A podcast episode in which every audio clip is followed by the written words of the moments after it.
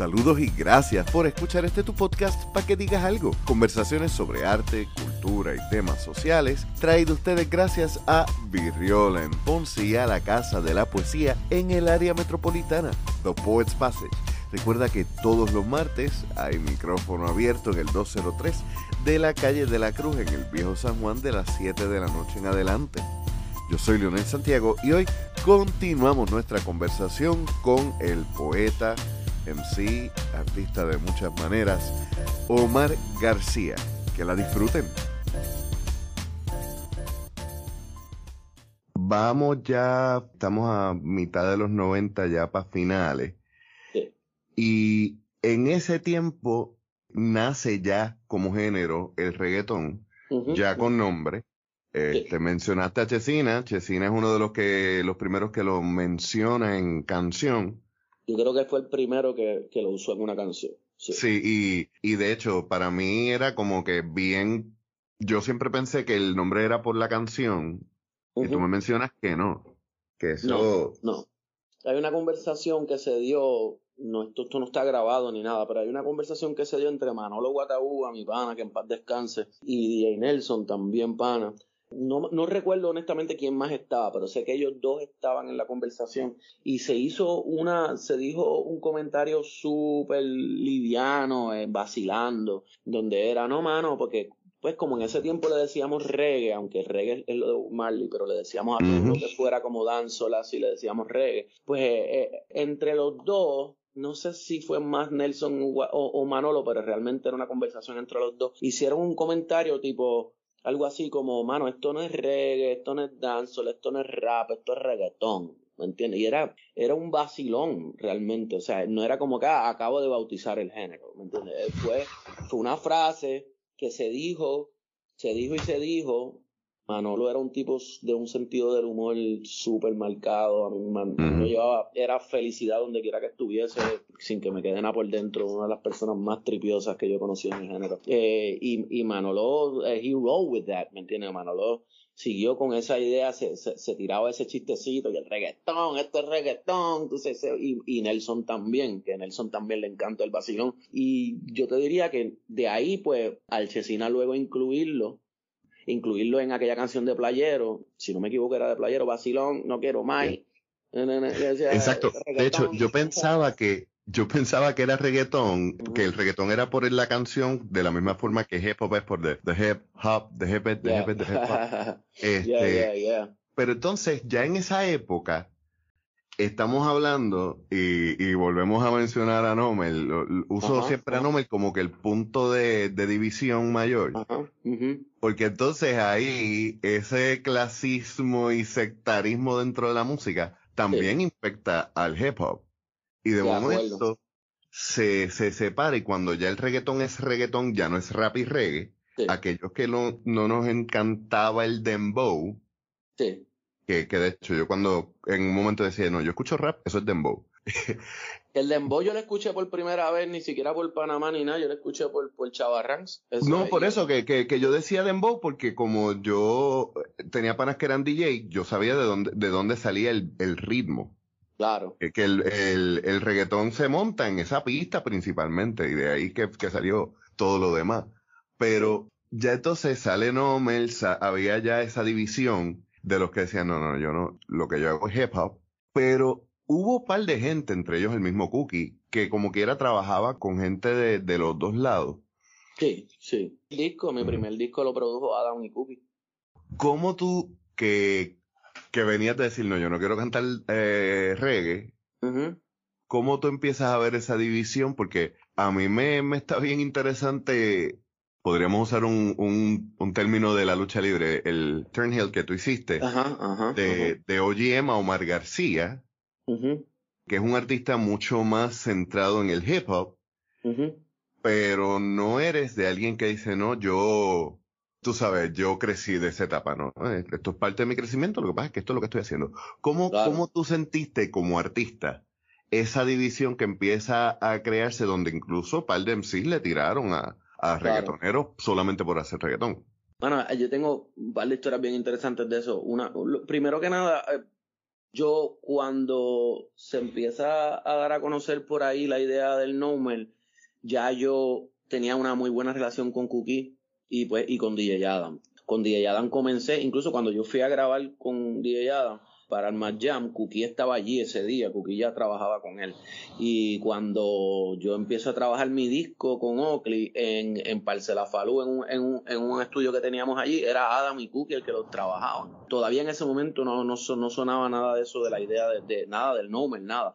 Cuando yo escucho lo del Nomer, pues ya ellos eran mis panas, yo no, ya ellos eran mis panas y yo amaba así, y yo amaba el hip hop igual.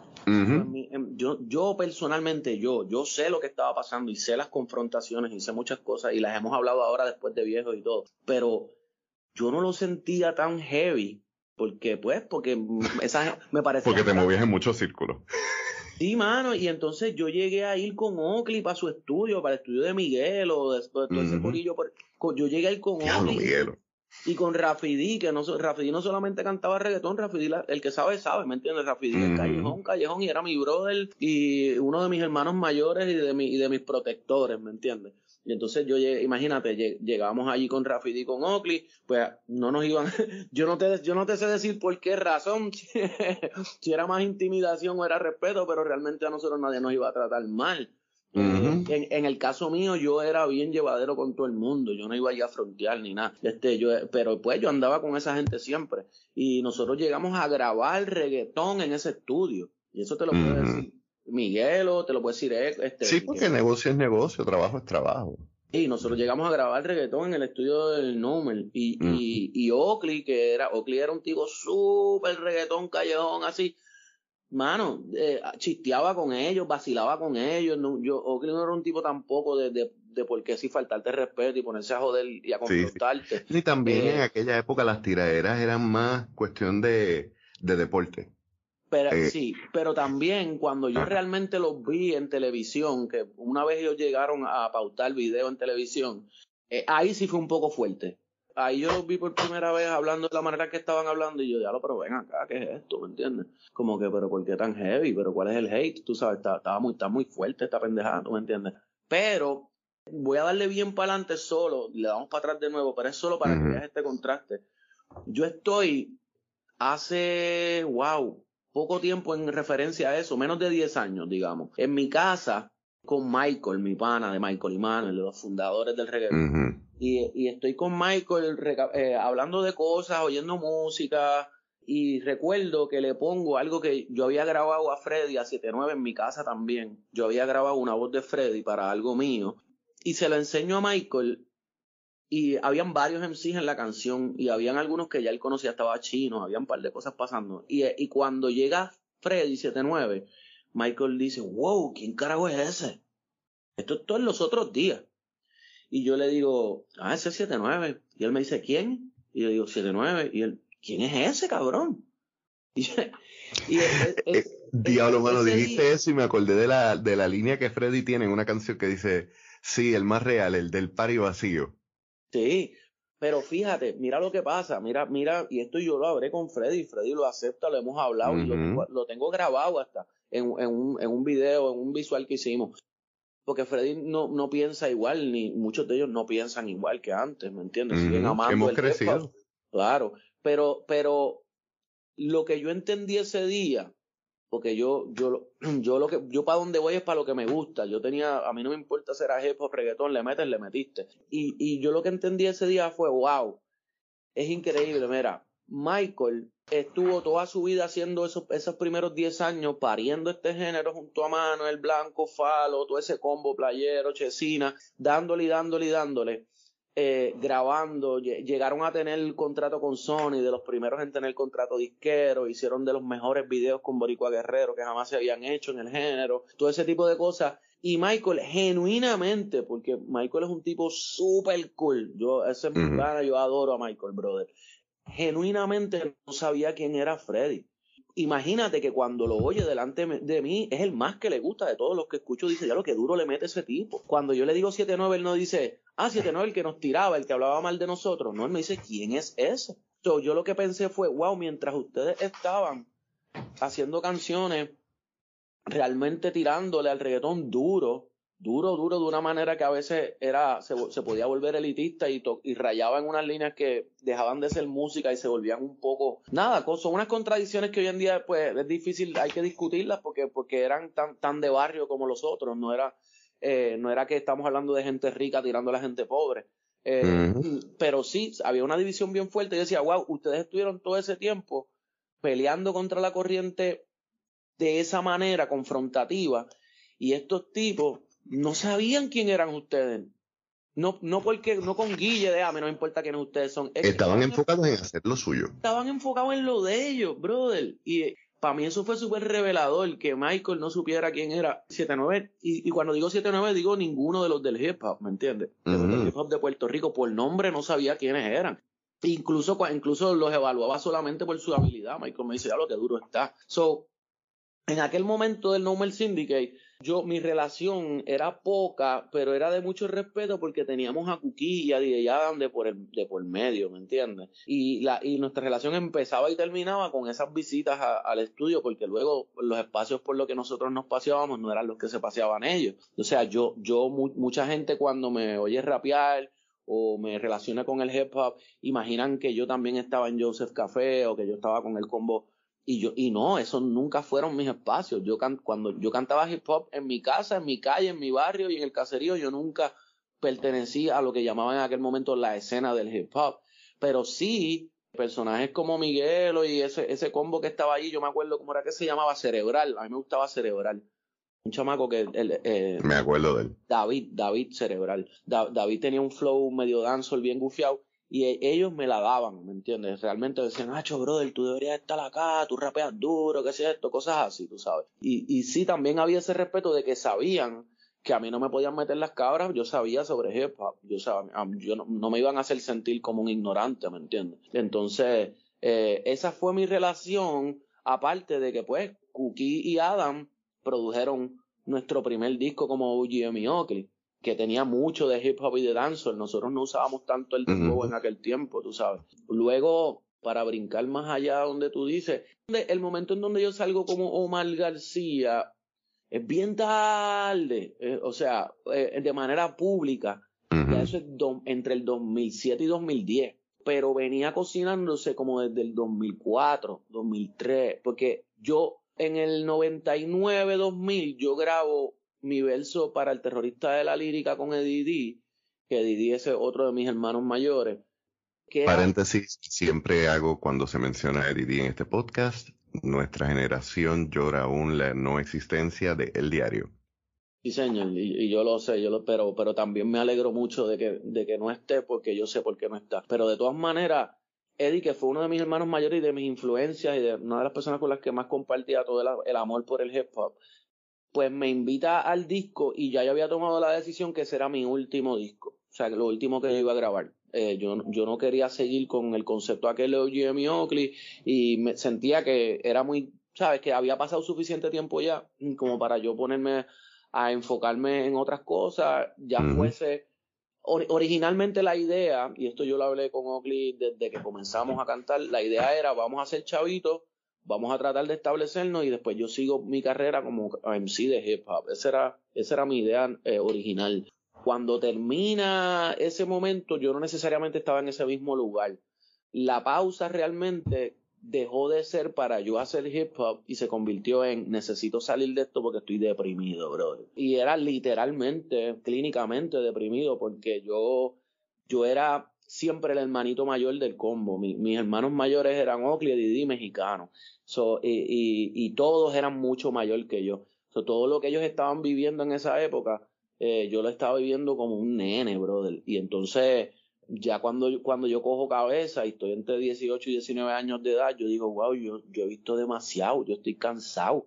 Yo viví porque mucha gente habla del reggaetón como música de la calle hoy en día y en muchos sentidos lo es, pero en aquel momento era 100% de la calle. Nosotros no teníamos managers, no teníamos publicadoras, no teníamos... Y el 80% de, de, las presentaciones que yo tenía eran en diferentes caseríos de la isla. Sin los caseríos de Puerto Rico yo no tenía carrera en aquel momento y muchos de nosotros. So, lo que quiero decir con esto era que a la misma vez que teníamos, podíamos disfrutar de hacer lo que nos gustaba, estábamos conviviendo con la violencia, con el narcotráfico, con, la, el abuso policíaco, con las guerras entre caseríos, con la...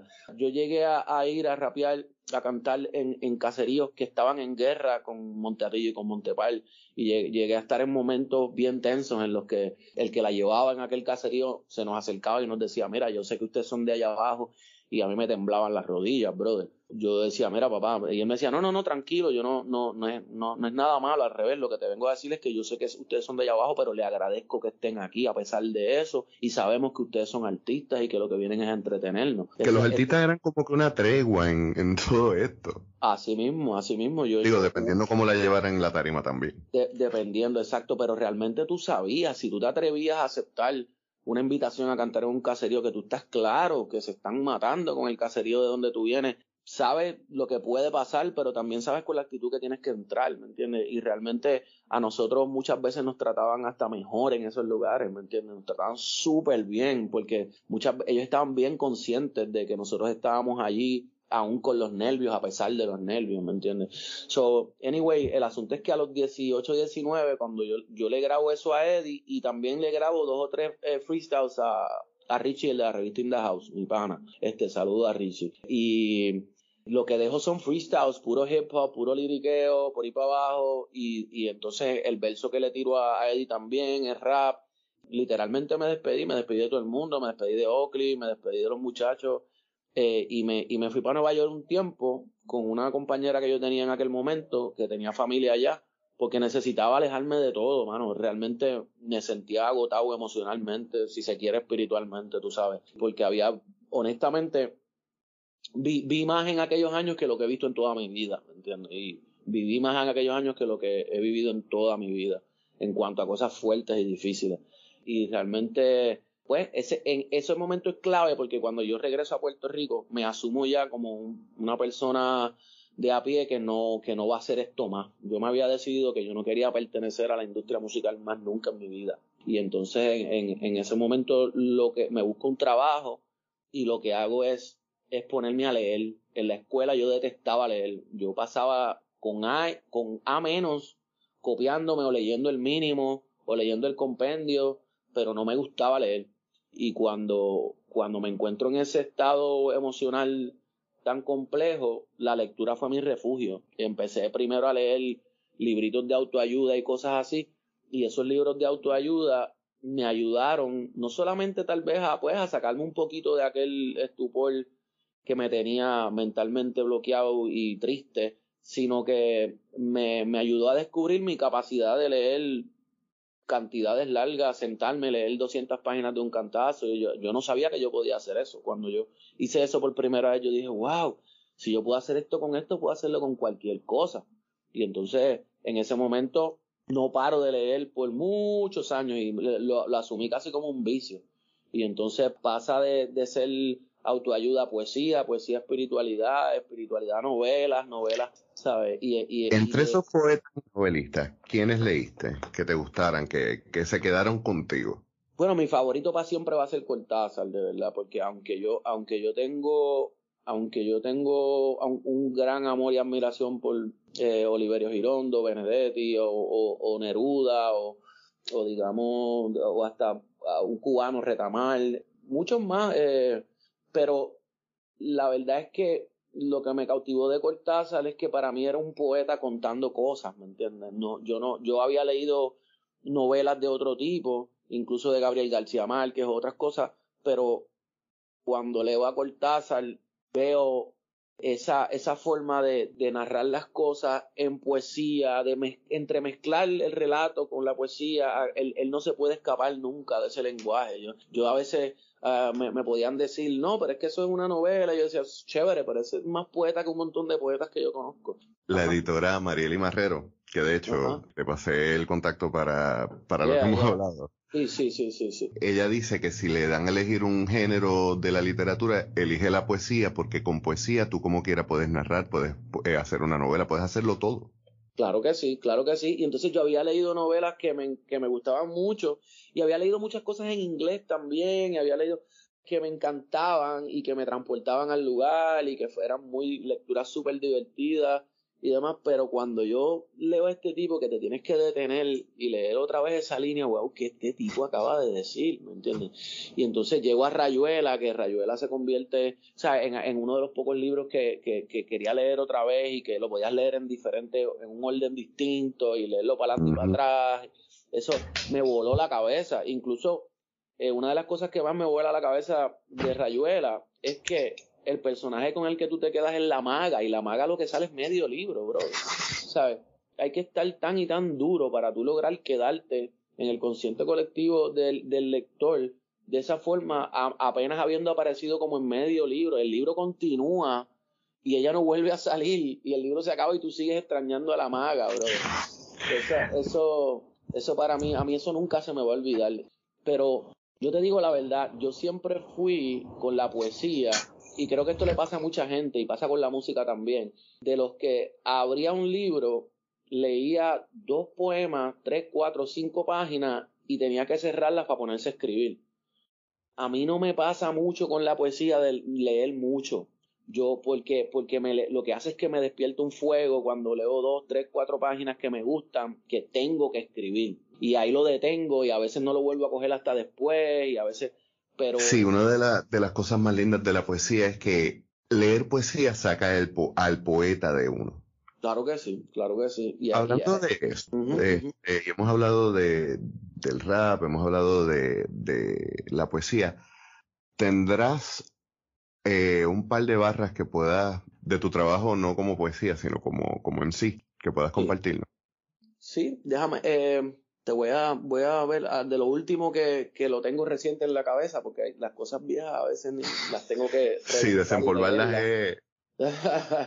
Pero de las cosas que tengo en la cabeza de, de un proyecto que se llama Post Rap, que hice uno, hace unos años atrás, eh, a mí me gusta mucho siempre de regreso, que empieza diciendo, tú me conoces, siempre de regreso, tres, cuatro años andando sin los huesos, huyéndole al peso de la gravedad, al beso de la sanidad, al grueso de la sociedad en la ciudad, aterricé, sin aviso y sin paracaídas, ni alicate, ni alcahuete, ni agenda escondida, con las buenas y las malas intenciones en pelota, sin pudor ni pretensiones, pero bien cocida y bien crecida, bien cocida. El término lo escojo yo, la cena está servida, demasiado fuego para servirte la hecha sangre, demasiadas neuronas quedan con hambre, calgo la condena de arrastrar rimas como cadena, voy a alborotar tus noches como alma en pena. Eso es siempre de regreso del proyecto post-rap que hice con DJ Predator. El señor Albizu. Y señor Francisco Albizu. Francisco Albizu. Personaje. Yo tengo, yo, yo, esa, esa, mi vida es esa, bro. Del Oakley un personaje, Predator es un personaje. ¿Qué, clase de tipo, bro? y hablando, eh, fíjate, dices, a mí me rodean muchos personajes o, muchos personajes me han acompañado y, te comentaba cuando hablábamos la otra vez que, que yo escucho tu música o leo tu poesía y siento que estoy viendo una película. Yeah. Todos tenemos distintas formas de escribir. Hay veces que simplemente la, la idea yo pienso que de momento Dios te tira un freebie, te, te escupe un poema, una pieza completa y sale de cantazo, pero cuando tú te sientas a escribir, ¿cómo es que sale esa canción, ese poema? ¿Tú tienes proceso distinto para cada cosa?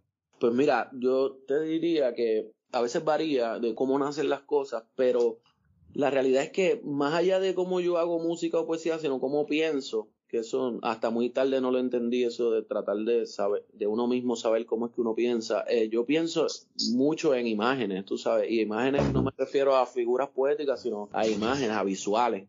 Que yo muy difícilmente no, no veo una imagen, o sea, casi siempre tengo una imagen primero en la cabeza y lo que uno eh, escucha como canción o como poema luego es una descripción y mi, mi manera de describir esa imagen. Ahora, definitivamente uno tiene que tener unos recursos en cuanto a pues las palabras y el vocabulario para encontrar cómo describir esa imagen de una manera creativa o cómo, cómo comunicarlo de tal manera que puedas tú acercarte a lo que estoy viendo yo, sacarlo de lo mundano, llevarlo a un mundo más.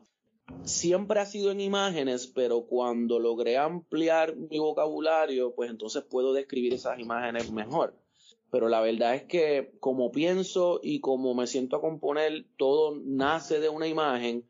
Ahora, hace muchos años que esas imágenes me las trae la música y cuando digo la música es instrumental. Primero escucho algo y me dejo llevar por eso y, y oyendo esa música tipo soundtrack de película, pues realmente las imágenes vienen a la cabeza y luego entonces esas imágenes se convierten en palabras y luego pues viene la parte de tratar de que esas palabras bailen en el ritmo y esas palabras tengan cadencia y tengan, pues sigan, sean, sean musicales, ¿me entiendes? Pero todo, todo, todo lo que yo he hecho nace de imágenes, incluso mi, mi hermano menor hace cine y mi hermano menor es mi mejor amigo y nosotros, él vive fuera de Puerto Rico, pero siempre estamos hablando y lo que compartimos casi siempre relacionado al cine, a la televisión, a las series, a, y, y nos encanta hablar de eso. Y en mi casa hay tradición de cine, de sentarnos a ver películas y siempre había un reguero de VHS en la casa.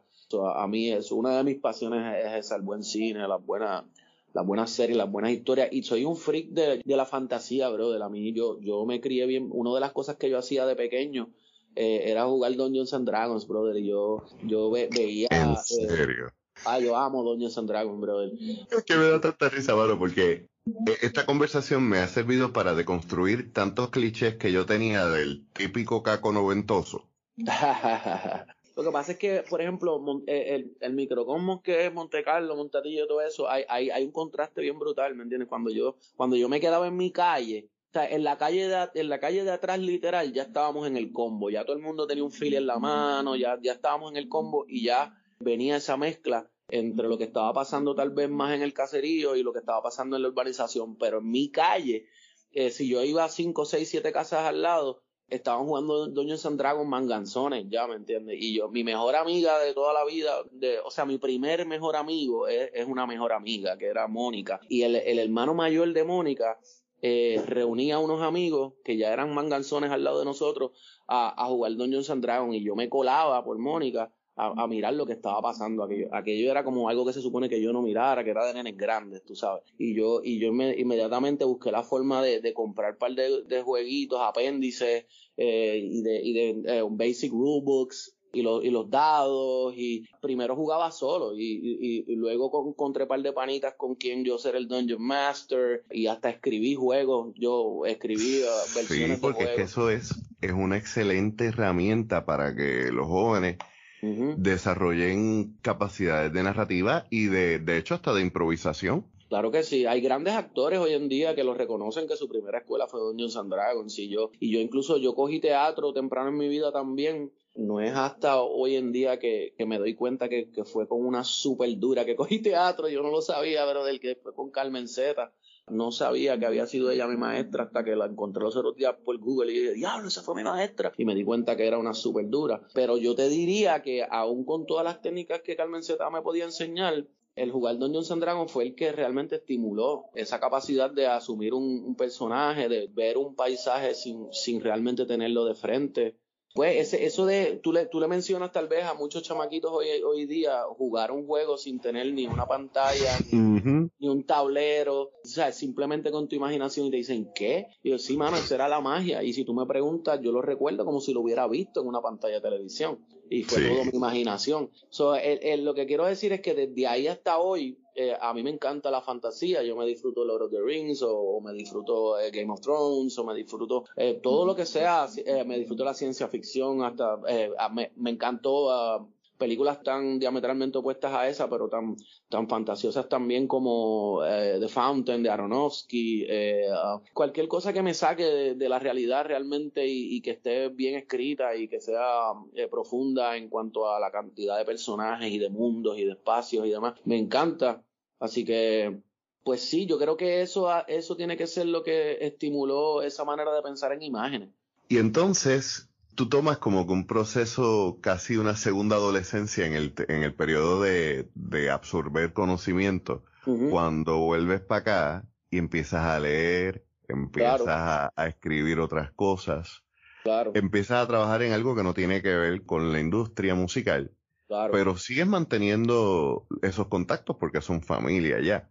De acuerdo. Y también, y también mantuve el contacto con la lectura y la escritura, aún con el tiempo que tenía del trabajo, porque yo empecé a trabajar como, yo empecé a trabajar en un gimnasio, porque realmente yo tenía que dejar, como te dije, era, fui tan precoz que terminé con vicios y cosas y tenía, yo fumaba cigarrillo como una chimenea desde, bien chamaquito y, y, ya bebía y había fumado hierba y todo, pero realmente el cigarrillo era el que me estaba dando mucho problema y cuando decido dejarlo, early 20s, pues el, ejercicio fue lo que, lo que me ayudó a dejarlo porque yo había, yo me había puesto como en 200 libras y nunca había estado en ese peso y tuve y bajé 40 libras a fuerza de correr, hacer cardio, hacer ejercicio en un gimnasio. Y los muchachos del gimnasio en un momento me dicen, mira mano, el, el que corre el gimnasio ahora mismo se tiene que ir, están buscando a alguien, si tú crees que solicita allí. Yo le digo, mano, pero es que yo no hago esto, yo lo que aprendí, hago ejercicios, pero yo no. Y él me dice, mano, pero esto es bien fácil y la, misma compañía del gimnasio te paga la certificación.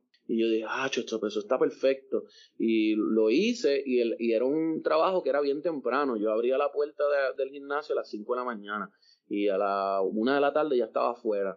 Y realmente, pues, eso, era el mismo público, era un gimnasio de una urbanización, so, los clientes inmediatamente hice amistad con ellos y, la verdad era que muchos de ellos, después de que yo les daba la introducción y la parte inicial y le daba su rutina, pues lo que tenía era que ir retocando de, de, de vez en cuando y tenía mucho tiempo allí mismo para sentarme a leer, para escribir, no tenía que estar todo el tiempo de pie activo a menos que no fuese a asistir a alguien. Y ese trabajo me ayudó a continuar leyendo, a continuar escribiendo y entonces como estaba leyendo poesía, pues escribía poesía. Y también una cosa que fue clave para mí, porque yo no fui a la universidad, yo desde muy temprano decidí que no me quería casar y que no quería la universidad, yo era un rebelde no quería nada que ver con autoridad, brother. Y entonces, en ese gimnasio, yo conozco a un profesor de la UPR, se llama Jorge Cruz, que daba, si no me equivoco, estudios hispánicos, literatura comparada, no recuerdo, estudios de, maestría y posgrado, posgrado y cosas así. Y él se hizo muy, muy, muy amigo mío, lo quiero mucho. Y él me, por ejemplo, me decía, tú me puedes pasar algo de los poemas que, has escrito para leerlo. Y, y yo, pues, hermano, no, no sabía, pues está bien, se los daba. Y él lo que hacía era que me los devolvía con notitas, tú sabes, y me, me enseñó muchas cosas, detallitos. A él le encantaba como yo escribía. Incluso él me dijo, no vayas a la universidad. Él me dijo, no. Él me, él me, él me dijo esa frase. Él me dijo, mira, sabes, tú no necesitas ir a la universidad. Incluso a lo mejor si vas a la universidad te daña esto. Este, lo que yo, lo que sí yo te voy a dar son unos tips y te voy a dar líneas por las que puedes seguir leyendo.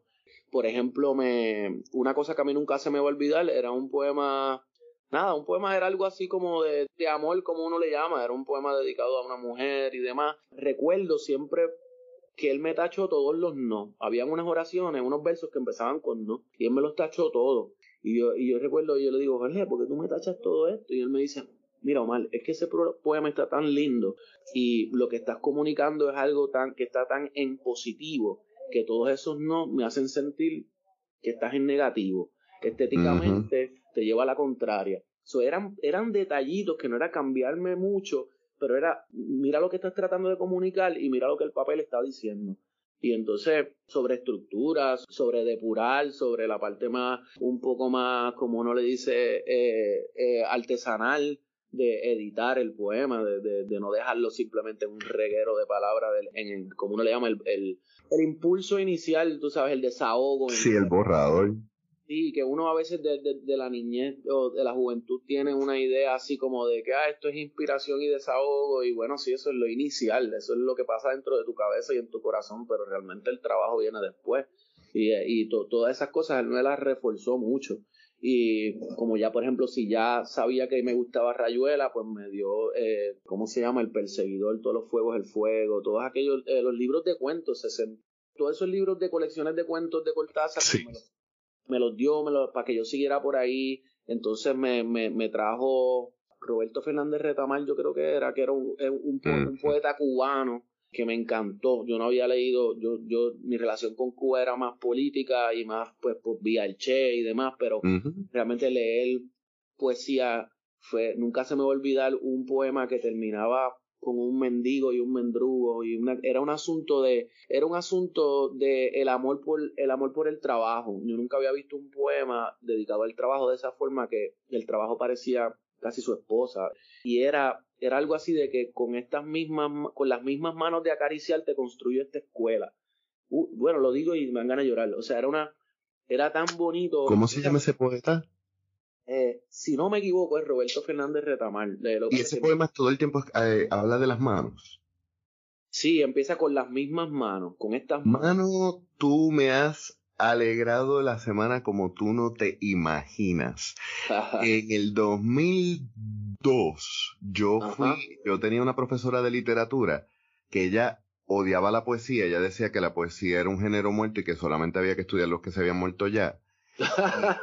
como no quería dar si pues, y Rimbaud si te quedas ahí no mano ni no ni eso porque entonces era literatura latinoamericana y los únicos poetas que tocó fue un poema de Neruda un poema de Julia de Bulgo un poema de Corregel y, y, entonces nos llevó a una noche de poesía de Julio Axel Landrón wow Mano, la bestia, tú sabes. y ya en la universidad yo escribía que ya yo tenía otra apreciación y yo llevo desde el 2002 buscando ese poema porque me impresionó bien brutal, pero no, recuerdo, no recordaba el nombre del poeta. Ajá. Y a, mí a, mí eso, a mí eso, a mí ese poema se quedó conmigo porque. Gracias, mano. Mano, es que, ah, y, y gracias siempre le doy a Jorge Cruz porque realmente es que, mira, como te digo, para mí en la poesía está bien cool, tiene tantas vertientes. Yo después, yo, por ejemplo, ahora que dices a Julia de Bulgo, yo tengo un cuadro aquí de Julia de Bulgo de frente, del centenario de Julia de Bulgo, y, y yo me acerco a los poetas nacionales más tarde en la vida, ¿me entiendes? Yo descubrí la poesía, cuando descubrí la poesía la descubro, incluso yo creo, yo llegué, llegué a leer a Walt Whitman y todo, ¿sabes? Y cosas así que era o sea, antes que lo nuestro, leí todo, todo lo demás. No, no sé por qué, porque yo no tenía ningún problema con lo nuestro como tal. Pero ese poema de, de Retamal me saca de la poesía de amor y desamor. Incluso Neruda hablaba de todo, pero todavía se sentía más tradicional. Encuentro yo, a, encuentro yo a Retamal con esa, ese poema sobre el trabajo duro, sobre construir una escuela, sobre eh, eh, ladrillos y cemento, concreto y sudor y obreros y de esa manera que aunque Neruda lo celebraba en las odas elementales, pero él lo, él casi estaba narrando lo que estaba haciendo. Porque el poema termina algo así que con las mismas manos de acariciarte, algo así, tú sabes. Es como que con las mismas manos que te acaricio estoy construyendo esta escuela. Y ahora que menciono las odas elementales, fueron bien importantes para mí las odas también. Porque las odas también te ayudaban a sacarte un poco de la poesía de amor y desamor y, del poema, la poesía de despecho. Era, era este asunto de, incluso, nunca se me va a olvidar cuando entendí, no lo entendía primero, El hombre invisible, que es, yo, vamos a decirle poema, pero es como un poema larguísimo con el que inician las odas, es una introducción a las odas, porque las odas son más cortas y son tres libros, y las odas elementales de Neruda, ese, ese poema El hombre invisible es un rompimiento de, de, una época de la poesía con la siguiente. Y él básicamente está hablando de, por eso menciona a Rimbaud y a Baudelaire, porque básicamente él, él, está hablando de los poetas condenados, de los malditos, que, que, así se les conocía, que realmente eran muy atormentados. Y, recuerdo que él hablaba de ellos como mi pobre hermano, como con compasión, pero a la misma vez había como un, un sarcasmo eh, implícito en donde él les estaba diciendo bendito, bendito, esta gente estoy parafraseando, él decía, bendito, esta gente no le no pasa nada en su mundo que no pase dentro de ellos, ¿me entienden? Nada ocurre fuera de ellos. Pobrecitos de ellos que nunca han visto un panadero, a una ferretería, a un camino, a una mujer pasar, porque todo es lo que le ocurre a ellos. Y si no le ocurre a ellos, no le ocurre a nadie en el mundo. Y es que, y los descubre como un pez fuera del agua, chapoteando, saltando fuera del agua antes de morirse. Básicamente él está matando de alguna manera esa época de la poesía para iniciar una época de celebración y de alegría, de, describir las cosas todas, todas. Que no es raro que Neruda sea un referente para ti, que no es raro que Neruda hable de eso, porque Neruda, siendo socialista, comunista, obviamente va, a darle importancia al panadero, a, los, todos los días, pero también es una mentalidad que permea en, en, tu, en tus opiniones. Claro, y, y, sacó para mí la poesía de los libros, de las letras, de la academia, y la trajo al mundo en el sentido de que pues eh, había una oda a la cebolla, al tomate, al camión que pasa, a la mañana eh, tibia, una oda a la amistad, una oda a, los tornillos, a las cosas, y empecé, recuerdo yo que empecé a escribir yo cosas así. Yo trabajaba en el gimnasio y le dediqué, una, le dediqué un poema a las máquinas, a las máquinas de hacer ejercicio y le dediqué un poema, o sea, y empecé a tratar de hacer eso, hacer ese ejercicio de escribir poemas de cosas, de eh, objetos, eh, y, y, que no necesariamente tuviesen que despertar en mí tanto tormento o, o, digamos como que emociones tan profundas.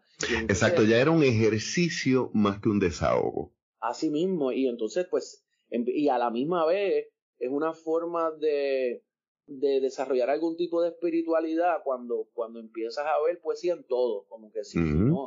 Sí, como que la poesía no es un poema, la poesía no está en el libro ni en el papel, la, poesía tú la puedes encontrar en todo, pero eso depende de ti. Y Neruda me ayudó mucho a eso, pero entonces Retamar lo llevó a otro nivel, porque como, acuérdate que es que para mí todo lo que tenga que ver con Cuba, pues y con la Cuba post-revolución y con todo ese proceso, es como Silvio, tú sabes eso es algo bien importante para mí decirte, antes que se me olvide, que si a mí me preguntan, para mí, Silvio y Cerati están en, en mi imaginario de influencias poéticas en exactamente el mismo lugar que puede estar eh, Cortázar, Retamar, Neruda, todo.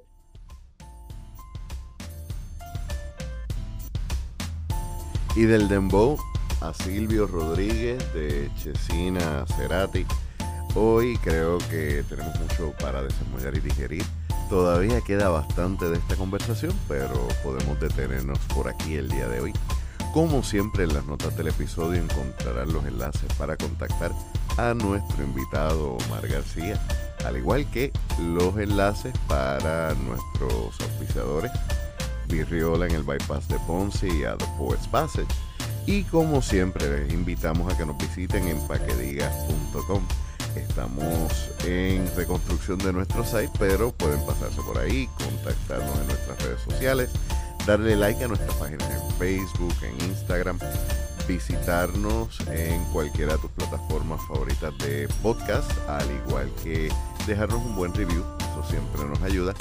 Y por último, te recordamos que puedes visitar nuestra tienda recordamos que 100% de nuestras ganancias van a artistas puertorriqueños, por lo cual comprar en nuestra tienda significa estar invirtiendo en nuestra cultura. Yo soy Leonel Santiago y nos escuchamos la semana que viene.